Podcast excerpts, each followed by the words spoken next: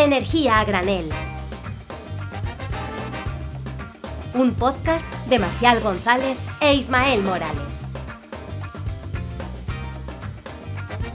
Y bienvenidos, bienvenidos a nuestro segundo programa de Energía Nómada. Un programa súper, súper especial para mí, ya que, bueno, luego, luego verán cositas, pero voy a, solo voy a decir que este programa es el primer programa, nómada, el primer programa nómada de verdad, el primer programa que vamos a grabar hablando sobre un país desde ese país. ¿Qué te parece, Ismael?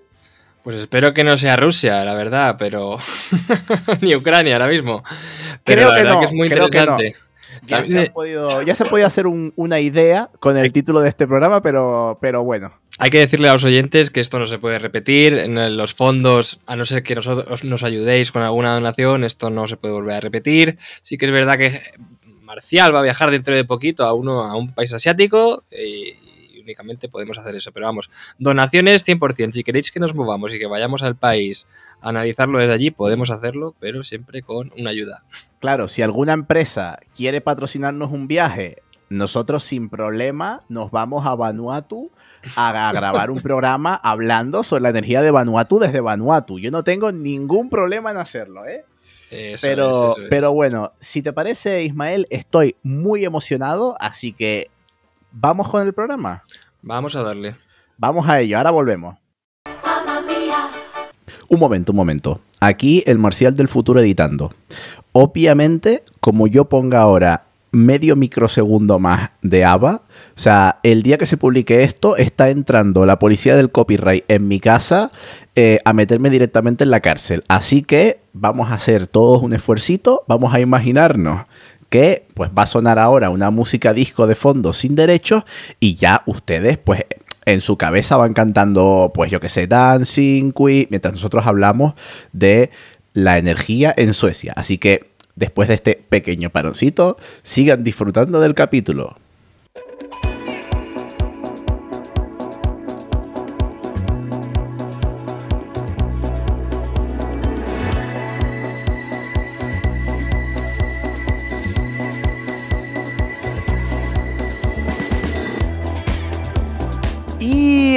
Entramos en el país de Ava, el país de los muebles, eh, llegamos a Suecia, llegamos a través del túnel que conecta el continente europeo a través de Dinamarca con la ciudad de Malmo, al sur del país, y vamos a seguir nuestro recorrido en tren hasta su capital, hasta Estocolmo.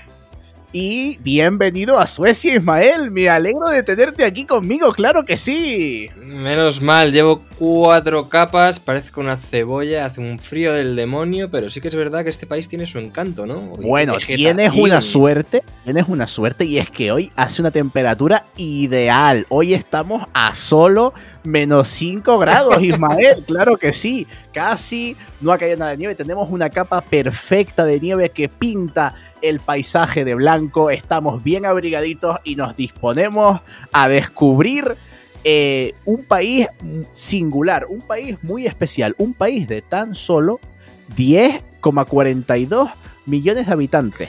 Y estos 10,42 millones de habitantes, que es aproximadamente entre un cuarto y un quinto la población de España, ya veremos que está completamente eh, mal distribuida. Es decir, la población se concentra sobre todo en la parte sur del país, donde estamos ahora mismo, que es en Estocolmo.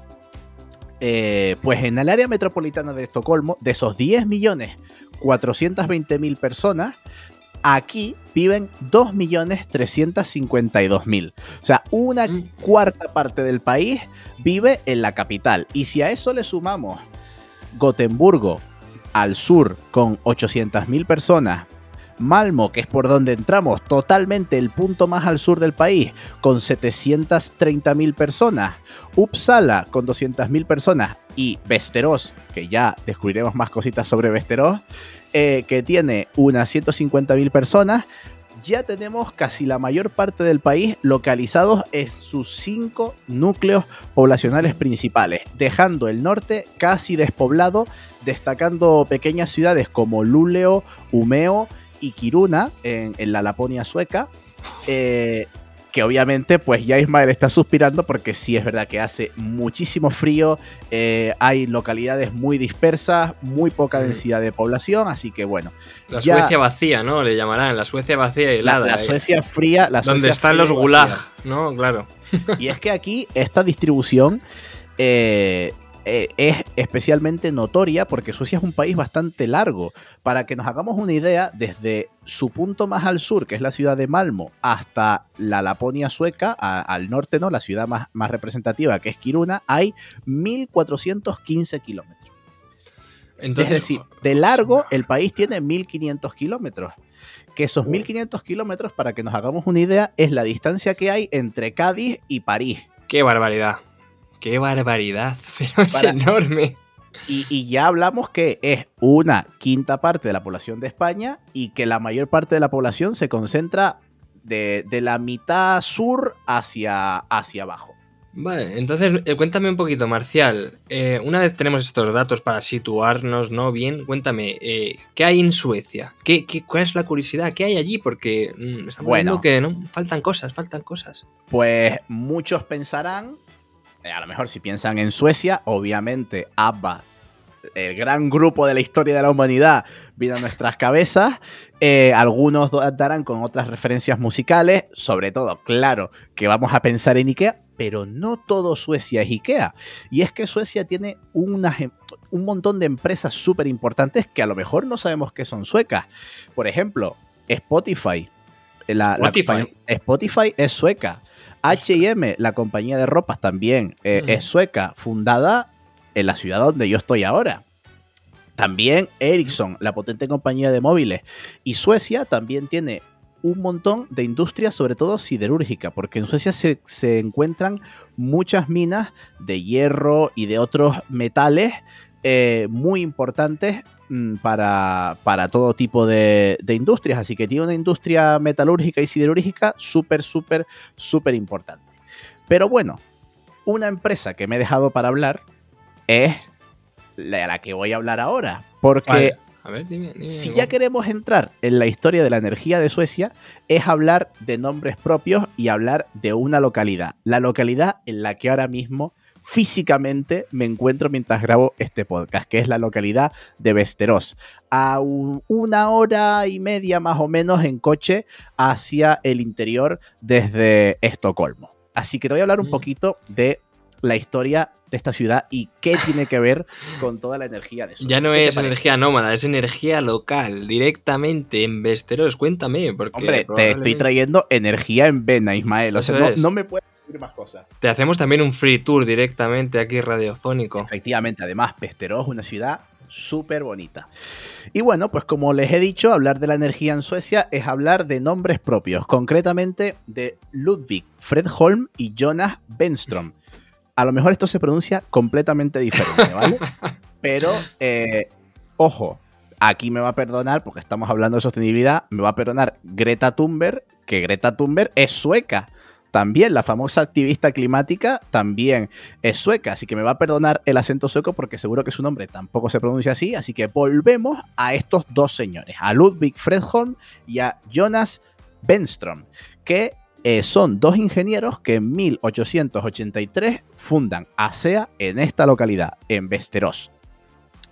¿Qué es ASEA? Pues bien, ASEA es la cuna de toda la energía en, Suecia. Y concretamente, de entre estas dos personas, eh, Jonas Benström y Ludwig Fredholm son los llamados Tesla suecos. Son unos iluminados, nunca mejor dicho, eh, para, para su época, que iniciaron enormes avances en cuanto a la transmisión de energía. Concretamente, tienen la patente de la transmisión trifásica de energía, patentaron también motores trifásicos, por lo tanto, no solo es que fueron coetáneos con Tesla, sino que también llegaron a una serie de invenciones muy, muy, muy parecidas. No se conocen tanto como Tesla, pero eh, eh, ellos dos han hecho que Suecia sea uno de los países pioneros en cuanto a transmisión de energía eléctrica en toda la humanidad. pues esta empresa, ASEA, cuéntanos a, raíz, pues, esta empresa SEA, a raíz de estos dos hombres, consigue ir evolucionando, posicionarse como una empresa pionera en cuanto a la ingeniería eléctrica se refiere en toda Europa. Y esto nos lleva ya pasados los años 50, donde ya no solo eh, siguen siendo pioneros en cuanto a transmisión de potencia en energía, eh, perdón, en corriente alterna, sino que son, realizan la primera conexión HVDC en corriente continua con la isla sueca de Gotland. Esto es un proyecto muy, muy, muy importante porque es la primera vez en el mundo que se hace una interconexión entre dos sistemas eléctricos usando corriente continua. Si seguimos, estamos ya en 1960, un poquito hablando de la historia energética de este país, y en 1960 ASEA inicia la construcción de 12 plantas nucleares a lo largo del país. Estas plantas nucleares van a complementar las, eh, las presas hidroeléctricas que hay en el país para conseguir eh, dar eh, abastecimiento energético a todo el país. No solo se queda en temas de energía esta empresa, sino que también se expande a, digamos, a tecnologías como la robótica, etcétera, y se expande por, por todo el país. En 1988, ASEA, la empresa sueca, se funciona con la empresa suiza Brown Brovery, creando una empresa que yo creo que ya más o menos mucha gente sí conocerá, que es ABB, empresa que seguiría siendo líder en el sector eléctrico hasta el 17 de diciembre de 2018. En 2018 estaba yo también aquí en Suecia, fíjate. Y en ese año ABB decide vender su negocio de redes eléctricas a Itachi, creándose una subdivisión dentro de esta matriz tan grande que es la empresa Itachi y creándose Itachi Energy. Y ahora mismo, eh, o sea, a día de hoy, Itachi Energy y Siemens, en cuanto a empresas eh, de ingeniería eléctrica se refiere, son las dos empresas de ingeniería eléctrica más grandes del mundo, las que dominan la transmisión de potencia a gran escala entre, entre sistemas eléctricos. Ojo, hay que decir que ni ASEA, ni ABB, ni Itachi están patrocinando este podcast. Maldita hay sea. Que, hay que decirlo, hay que decirlo. Pero sí me están acogiendo en esta ciudad. Por eso, a lo mejor me he saltado algunos datos de esta empresa, pero bueno. Eh, bueno, si para- también ABB le quiere ampliar el cuarto a Marcial y ponerle, no sé, un salón o algo un poco más luminoso. com- comprarme un micrófono nuevo. Exactamente, todo ello también, oye, si se puede patrocinar, patrocina un Marcial, ¿no? Efectivamente. Bien, pues ya más o menos tenemos un poquito la, Hmm. la historia energética de este país. Entonces cuéntame un poquito, Marcial, porque está bien buscar patrocinio, siempre es algo interesante, no vivimos del aire, pero cuéntame un poquito cómo funciona el sistema eléctrico de, de, Suecia, porque has comentado algo de la, de la hidroeléctrica, ¿no? Cuéntame un poquito. Efectivamente, como te he ido comentando, el sistema eléctrico de este país principalmente se ha fundamentado siempre en eh, la hidroeléctrica y la nuclear que veíamos que se construía en eh, principios de los años 60, o que se iniciaba su construcción a principios de los años 60.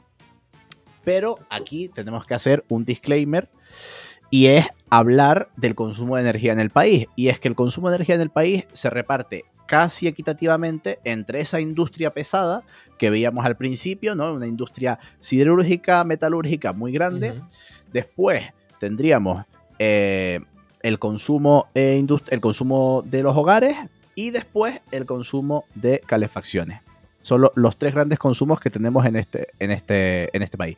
Perdón, voy a, voy a repetir otra vez. Sería el consumo de las empresas, ¿vale? De la siderúrgica y la, met- y la Industria. metalurgia, Mm. de la industria, el consumo de los hogares, principalmente por calefacción, y después el consumo de, de los transportes. Eso en cuanto a, a energía primaria. Bien de calefacción, ¿eh? Sí, sí, sí. Joder, Pues claramente aquí- transporte. Aquí hace un Sí, poquito sí. de frío y si yo no tuviera ahora mismo la, la calefacción encendida aquí en mi casa, eh, estaría pasándolo un poquito mal. El ordenador estaría súper bien refrigerado, seguro, pero yo digamos que también estaría refrigerado, pero de otra forma.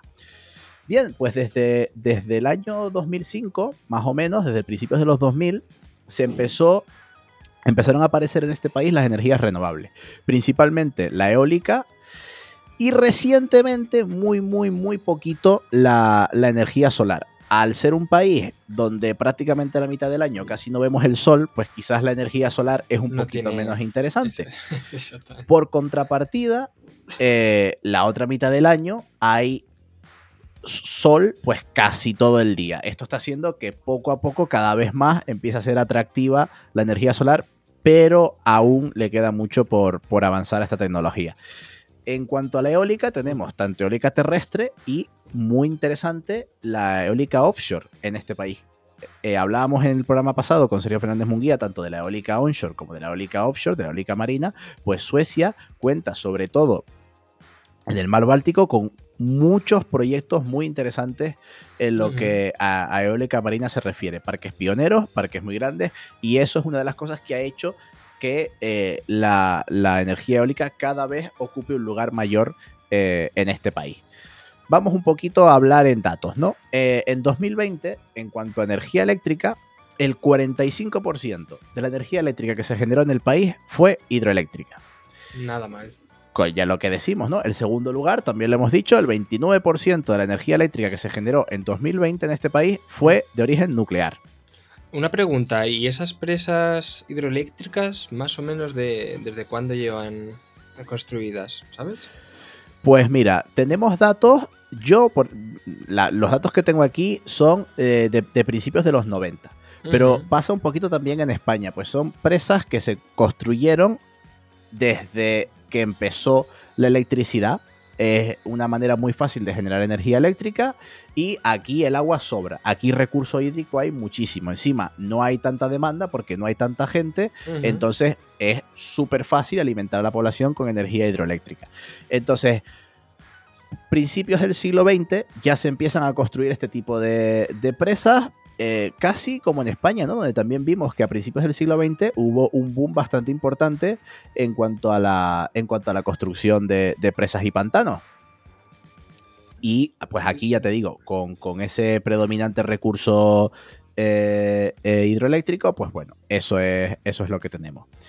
Y bueno, pues después de estar la hidroeléctrica apareció la energía nuclear, como ya, ya hemos comentado recientemente la energía eólica, y lo que hemos hablado de aquí es de eh, el 8% de la, de la generación de energía eléctrica que proviene de la cogeneración.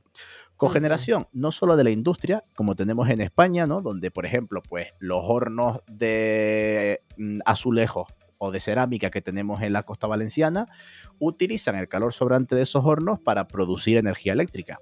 Aquí la industria siderúrgica también lo hace. Aprovecha esos altos hornos de la industria metalúrgica para con ese calor sobrante producir energía eléctrica. Y aquí tenemos también el otro girito que te quería contar, Cuéntame. que es el- la cogeneración proveniente de la, la calefacción.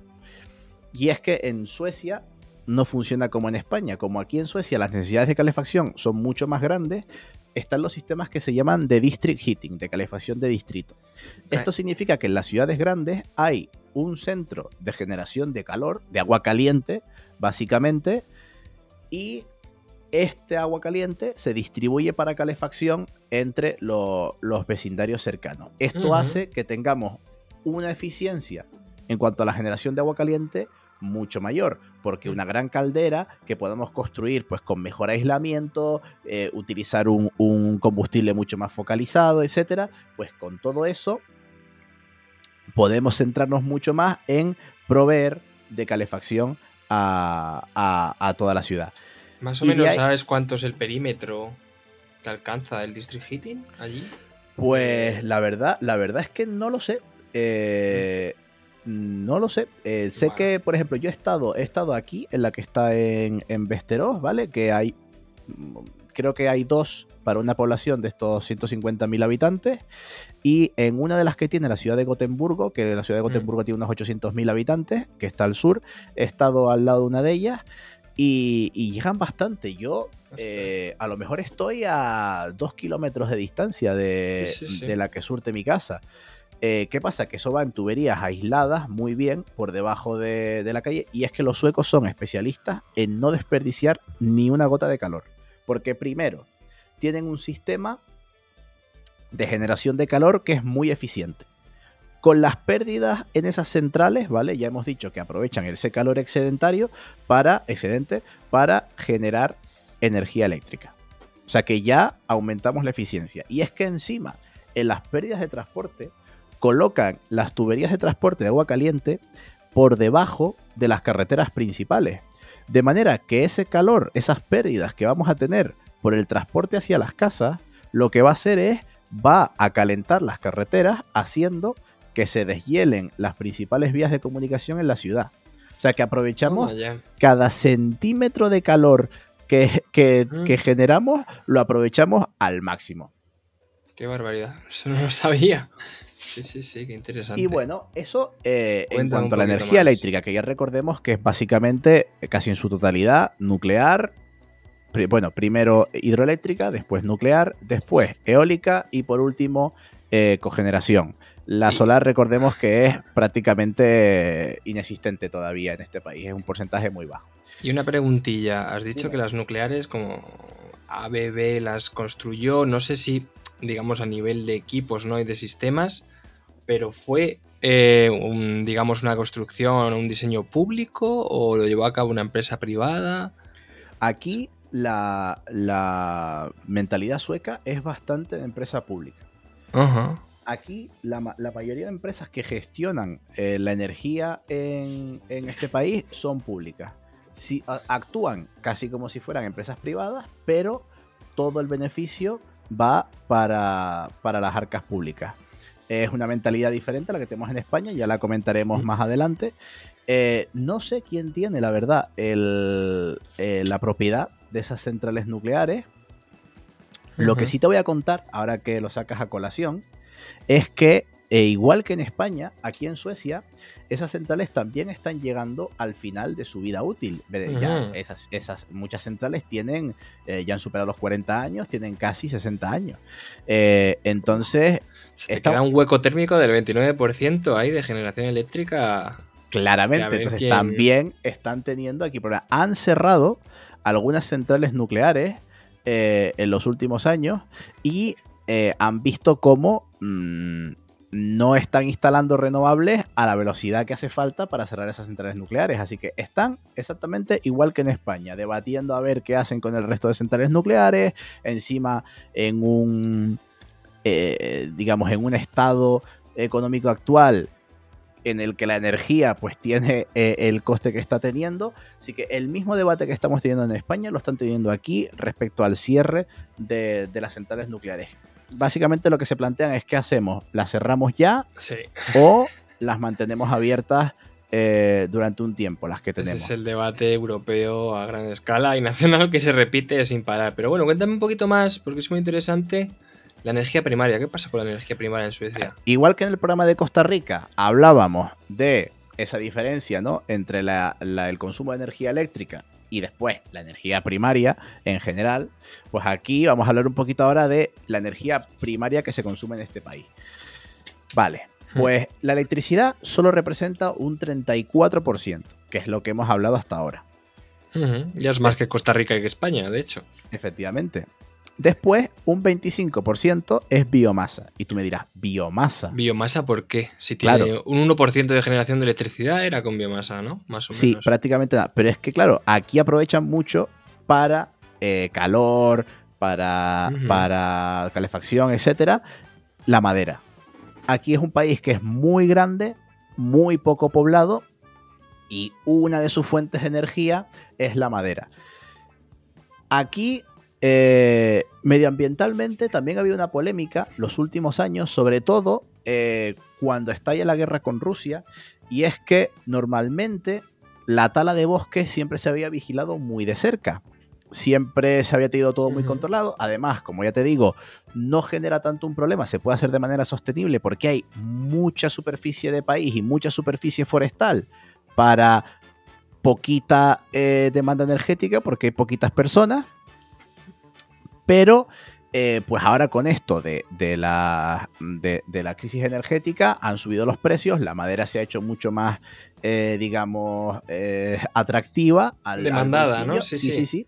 Y en los últimos años sí hay, ha habido mucha polémica con respecto a la, la tala de bosques quizás se les ha ido eh, Un poquito el hacha, un ¿no? poquito de las manos, así que tendrán que recuperar. Como ya les digo, el impacto sigue siendo mínimo porque aquí esas cosas se controlan mucho, pero yo es la primera vez que he visto que se les ha, ido un poquito de las manos en los últimos inviernos, sobre todo Mm. el, el tema de, de cortar madera. Esperemos que Sí. ahora compensen y con todos sus objetivos, Sí. que después hablaremos, pues lo lleven todo mucho mejor. Vale, Claro, eso claro, es entonces, sí, sí, qué interesante, qué interesante. Cuéntame un poquito más porque estamos hablando de los precios que todos han encarecido a nivel tanto de biomasa, gas, pero claro, eh, la energía eléctrica tiene una característica, ¿no? En los precios allí en Suecia. Cuéntame un poquito. Voy a, voy a, primero acabo de contarte sobre la Ah. energía primaria y ahora, y ahora vamos con eso. ¿Qué le- Eh, vale, hemos dicho ya que eh, de los consumos de energía primaria, pues el 34% es en forma de electricidad, el 25% es biomasa, le sigue el 22% de derivados del petróleo. Obviamente, aquí Ah. los coches, a pesar de que en el país vecino Noruega tienen una integración de vehículo eléctrico muy grande, aquí la verdad que no ha llegado eh, demasiado esa integración tan, tan eh, fuerte de del vehículo eléctrico y muchos vehículos siguen funcionando con, con, con energía fósil. Aún así, que solo un 22% de la energía primaria de un país provenga de derivados del petróleo es una locura. Es poquísimo, es poquísimo. Probablemente sea uno de los menores a nivel mundial. Efectivamente, entonces, bueno, ya vemos que ayuda ese recurso hídrico que tienen, esa madera que tienen de sobra.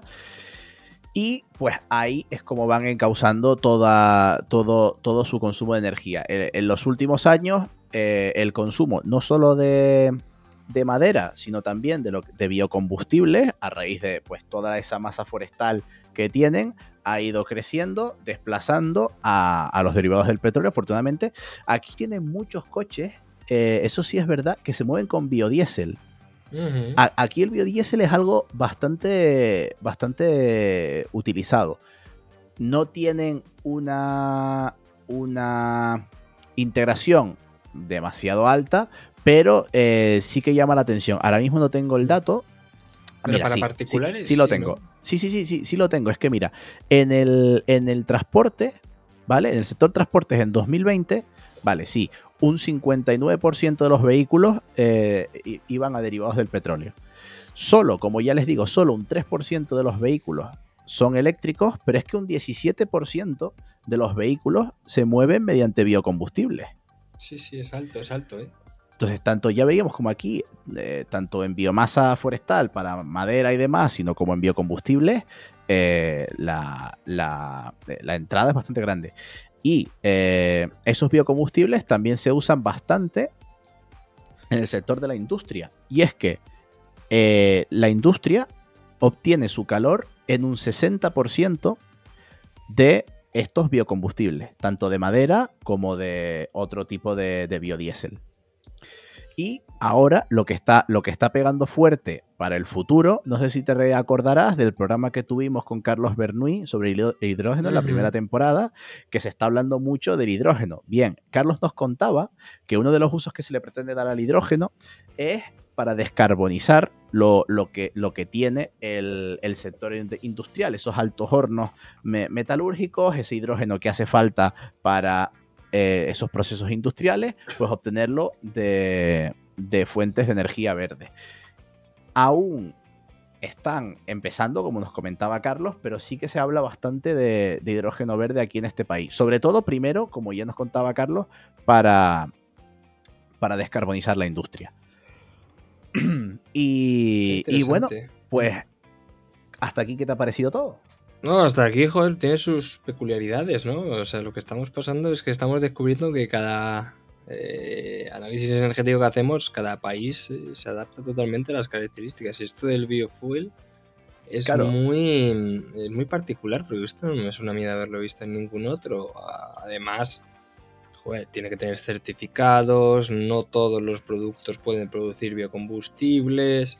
Sí que es verdad que es el futuro, por ejemplo, para eh, digamos, por ejemplo, aviones de larga distancia, pues no va a poder ser con hidrógeno, con de hidrógeno, porque abu- ocupan mucho lugar, pero sí que es verdad que son pioneros bastante y, bueno, al fin y al cabo, descarbonizar el transporte, eh, los biofueles eh, prácticamente reducen un 80%, ¿no? las emisiones de CO2 comparado con el petróleo. Entonces, oye, pues que avancen en los eléctricos, pero sí que es verdad que este dato es bastante interesante. Bueno, eso ya hemos hablado de cómo obtiene la energía del país. Hemos hablado de los datos, hemos hablado de tal. Ahora vamos a hablar un poquito más de lo, de lo cualitativo. Y es que Suecia, eh, aquí es una, una preocupación social muy importante, es el precio de la energía. Y es que en los últimos años, sobre todo mm, correspondiendo con este periodo eh, de, subida de precios que tenemos en toda Europa, en Suecia han visto significativamente subir sus precios. ¿Por qué? Pues porque siempre habían tenido los precios más baratos de Europa. Los países eh, del norte siempre habían sido energéticamente los más baratos.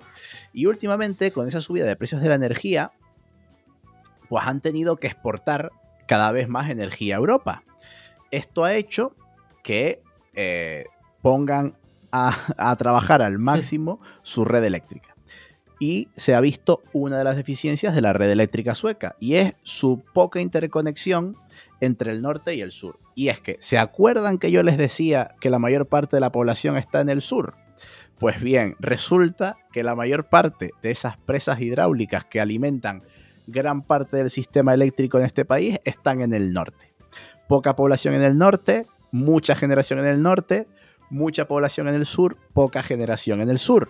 Y esto es un problema, porque todavía no están del todo bien construidas las líneas de transmisión entre el norte y el sur. Recordemos que es un montón de distancia, es una distancia enorme, entonces no es tan fácil transmitir toda esa potencia que está demandando eh, el sur del país. ¿Qué pasa? Que se ha producido una separación entre sistemas eléctricos, entre el sistema eléctrico del norte de Suecia, que todavía sigue teniendo una electricidad súper, súper barata, y el sistema eléctrico del sur de Suecia, que está viendo cómo verdaderamente le está afectando eh, esta subida de precios de la, energía en esta coyuntura eh, económica que tenemos. Y es un tema, están, están bastante preocupados aquí, ¿eh? porque claro, a esto súmale el debate con las nucleares, súmale eh, pues todo lo que está pasando en Europa, y, cada vez mm. veo más preocupados yo a los suecos. Sí, sí, sí, es interesante, porque además está pasando en, muchos países, ¿no? En plan, se deslocaliza el recurso renovable entre norte y al final pasa que no está bien vertebrada la red. Y bueno, la verdad que... ¿De qué precios estamos hablando? Pero bueno, esto me recuerda un poco también al debate, ¿no? De España le, le regala a Francia la energía subvencionada porque es más barata, ¿no? En ese caso, pues Suecia le regala la energía a Finlandia, a Noruega, ¿no? Porque es, es bastante más barata. Qué curioso, qué curioso. Y sí, bueno, aquí sobre todo es más con la, hablando de las conexiones con, sobre todo con, Alemania. Ah, con Alemania. Con Alemania, Dinamarca. Eh, al sur, ¿no? Claro, claro. Mm. Todo lo que sea al sur, eh, esos países están dependientes de combustibles fósiles eh, que están empezando a demandar mucha energía, pues Alemania también le está pidiendo más cositas a últimamente. Y no, ah, y no solo, te, te, mm. digo, y no solo es porque estén aumentando las exportaciones, sino porque cada vez este país pues en cuanto a población cada vez está creciendo más y obviamente la población se sigue localizando en el sur del país, entonces también está aumentando la, demanda de energía desde el sur del país. Para que nos hagamos una idea, desde, lo, desde el año 2000, ¿vale? El precio de la electricidad de los hogares se ha multiplicado por dos de media. Eso para los suecos es algo muy fuerte porque estaban acostumbrados a precios de la energía muy, muy, muy, muy baratos y, a pagar por, por, digamos, por su, por sus servicios básicos casi nada y ahora están viendo como sí que les está suponiendo un problema. Para que te hagas una idea, aquí no se paga por el agua. El agua corriente del grifo es gratis para todo el mundo. Y la electricidad siempre había sido casi regalada. Claro, y ahora, hablando de que los precios eran, pues, no sé, 10, 20 euros megavatio hora, una cosa así, ¿no? Efectivamente, y esto se ha convertido en un problema en todo el país. Para que te hagas una idea, eh, me lo comenta mucha gente, desde la última vez que estuve en 2018 hasta ahora que llegue otra vez, los precios básicos de la energía, ¿vale? Calefacción, eh, pues energía eléctrica, gasolina, etcétera, todo se ha multiplicado por dos. Incluso, claro, eso ha afectado, obviamente, igual que está afectando en España, ha afectado a la cesta de la compra, sumado a esa, a esa población que está sumándose al país, que está ocupando la zona sur del país, eso ha provocado también una subida en los precios del alquiler. Así que eh, Suecia ahora se encuentra en un momento que quizás económicamente, desde la perspectiva, no es el mejor del momento. No es el más bollante, pero aún así, bueno, así. Ante eso, ¿qué están haciendo? ¿Qué políticas están aplicando? ¿no? eso es lo que te voy a contar. Eso es lo que te voy a contar. Tenemos el Repower Europe, tenemos todas las reales decretos españoles, eh, las directivas. Cuéntame qué tienen ellos. Y es que este país, dentro de, las de las directivas europeas, ha querido también ponerse eh, unos, unos, objetivos bastante ambiciosos dentro de lo que es la coyuntura eh, europea vamos bastante, o sea, van bastante bien aquí en este país. Recordemos que casi la mayor parte de su generación eléctrica, casi en su totalidad, está descarbonizada.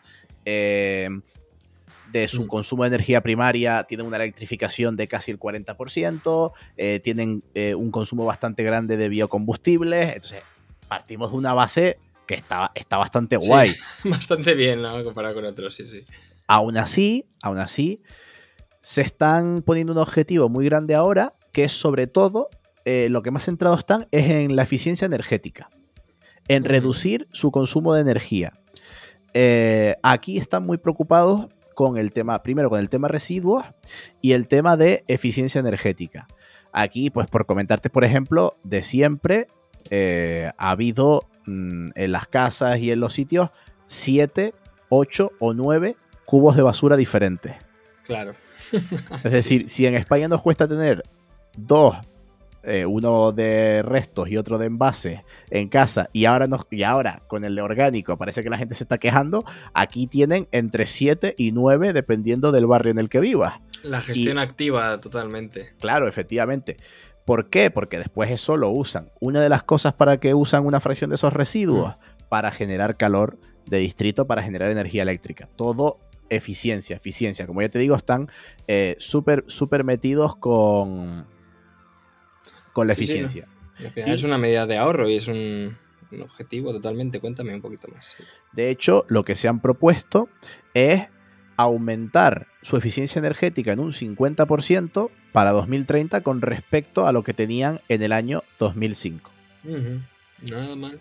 Y como ya se están viniendo eh, como ya se, ya se están viendo venir el cierre de las nucleares, pues se han propuesto que en el año 2040 el 100% de su energía eléctrica sea renovable. Ya tenemos esa hidroeléctrica la, y la eólica que están instalando, van a seguir mm. con la biomasa y veremos qué papel acaba ocupando la, solar aquí. Y es que, te digo, esto mm. es objetivo sueco ahora mismo.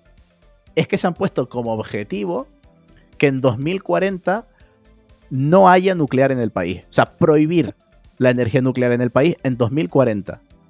Bueno, Cosa que yo creo que esto eh, en pocos países del mundo se ha visto, ¿eh? esta, declaración tan, tan fuerte. No, veremos cómo va a ser el boom de la eólica, porque estamos hablando de que no tienen casi fotovoltaica y quieren un 100% renovable y tienen que electrificar ¿no? hasta el 100% toda su energía primaria. Vamos a ver un boom absoluto de la, eólica. Se habían propuesto eh, que su consumo de energía eléctrica fuera un 50% renovable para 2020, lo han conseguido, ya que hemos visto que está pues, pues por encima del 60% de, renovables.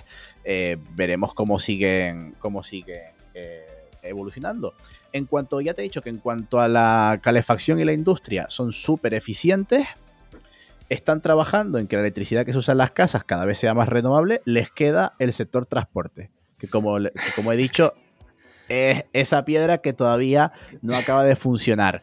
Como al 99% de los países, exactamente. Efectivamente, aquí todavía, ya lo comentábamos antes, el 60% de los transportes siguen eh, siendo basados en eh, combustibles fósiles. Pues ya te digo, al final las políticas son reducción de energía y aumento de la, eficiencia. Y mm. como ya como última parte, para ir acabando, que me estoy pegando, te estoy pegando una chapa, Ismael. Una chapa tremenda. Tremenda. Ya, como última parte, como curiosidad, es, eh, te quería hablar del sistema de comercialización. De comercialización de energía eléctrica, mm. hablamos. Y es que desde 1996 eh, se liberalizó el mercado siguiendo ¿no? todas estas políticas europeas, se, liberalizó el mercado de la electricidad. Ahora mismo hay unas 140 compañías que venden, que son comercializadoras de energía hacia los consumidores.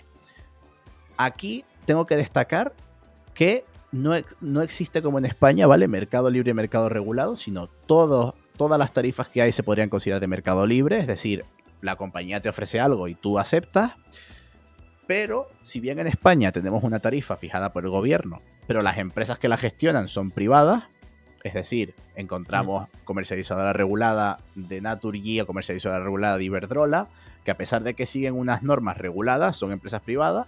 Aquí al revés, aquí encontramos un entorno de mercado libre donde las empresas más grandes de comercialización eléctrica son públicas.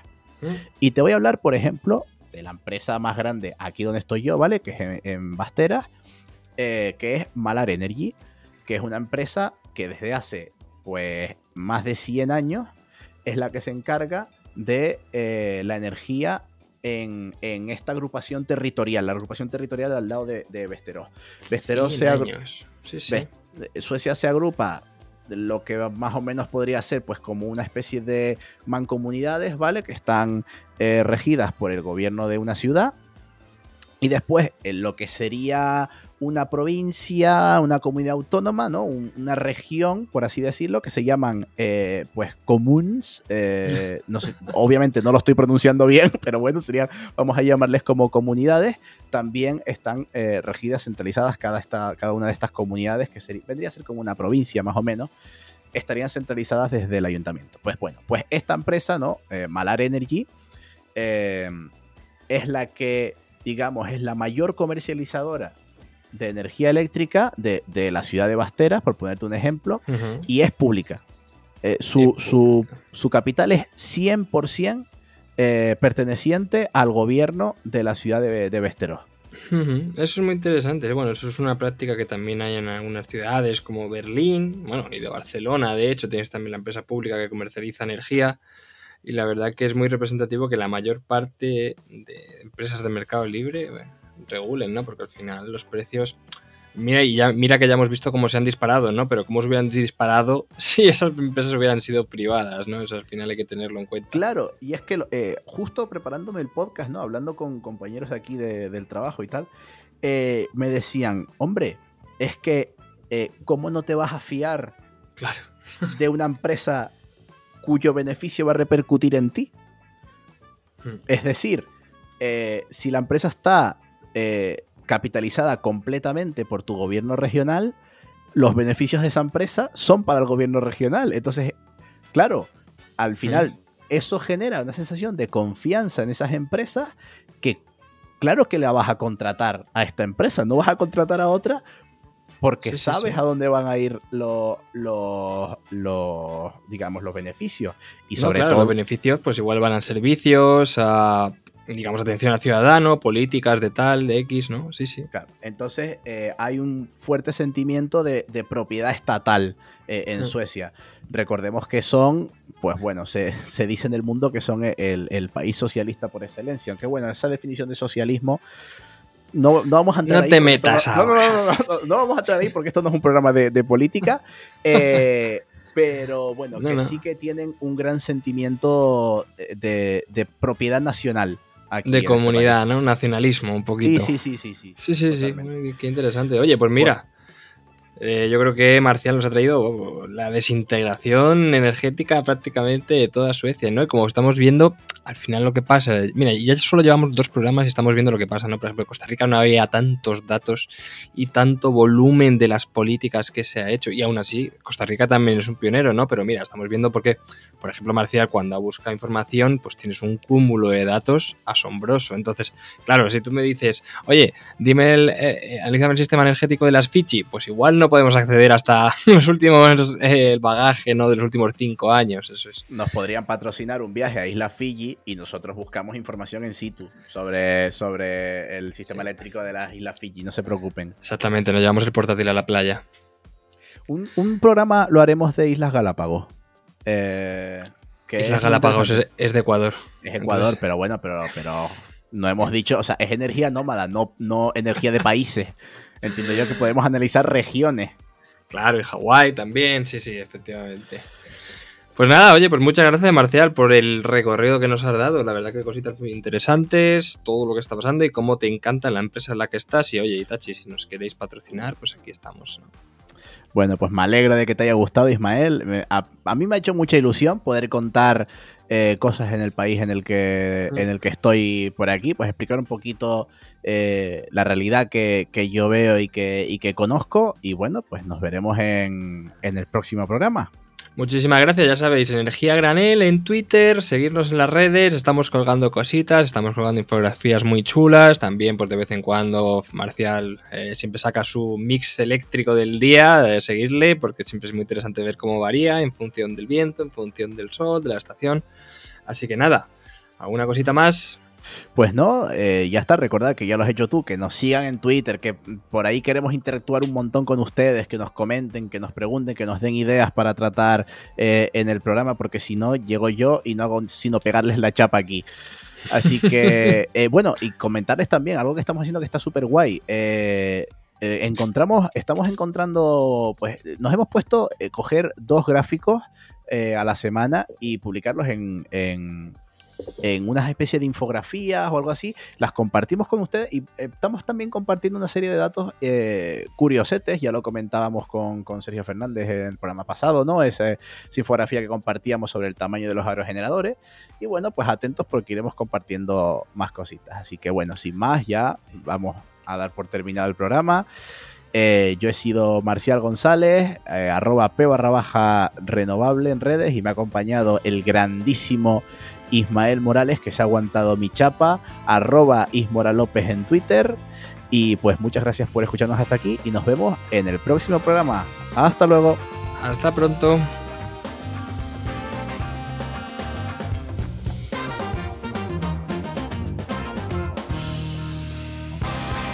Energía a granel, un podcast de Ismael Morales y Marcial González.